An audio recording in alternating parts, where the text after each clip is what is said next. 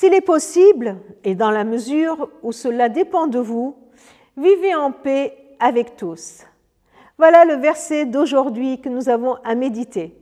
On prend souvent ce verset comme un prétexte pour garder nos disputes non résolues.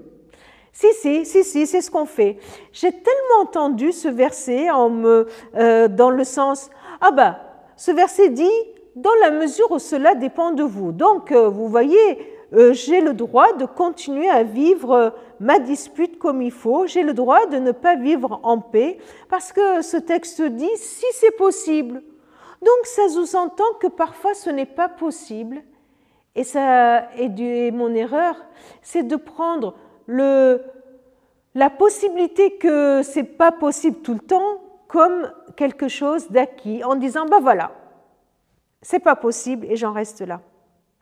Certes, mais ce verset nous dit surtout de tout faire pour vivre en paix avec tous.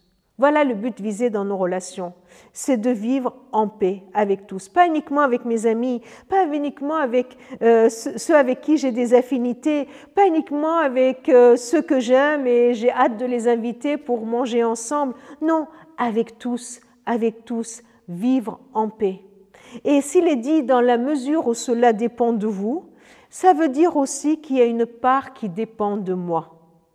Et il y a une invitation dans ce verset à accomplir résolument 100% de cette part qui dépend de moi. Tout faire pour cela, pour vivre en paix avec tous. Alors, oui, reconnaissance que des fois, c'est impossible parce que l'autre ne veut pas. Oui, bien sûr, il peut y arriver que ce soit impossible, mais il m'appartient de faire tout mon possible pour vivre en paix avec tout le monde.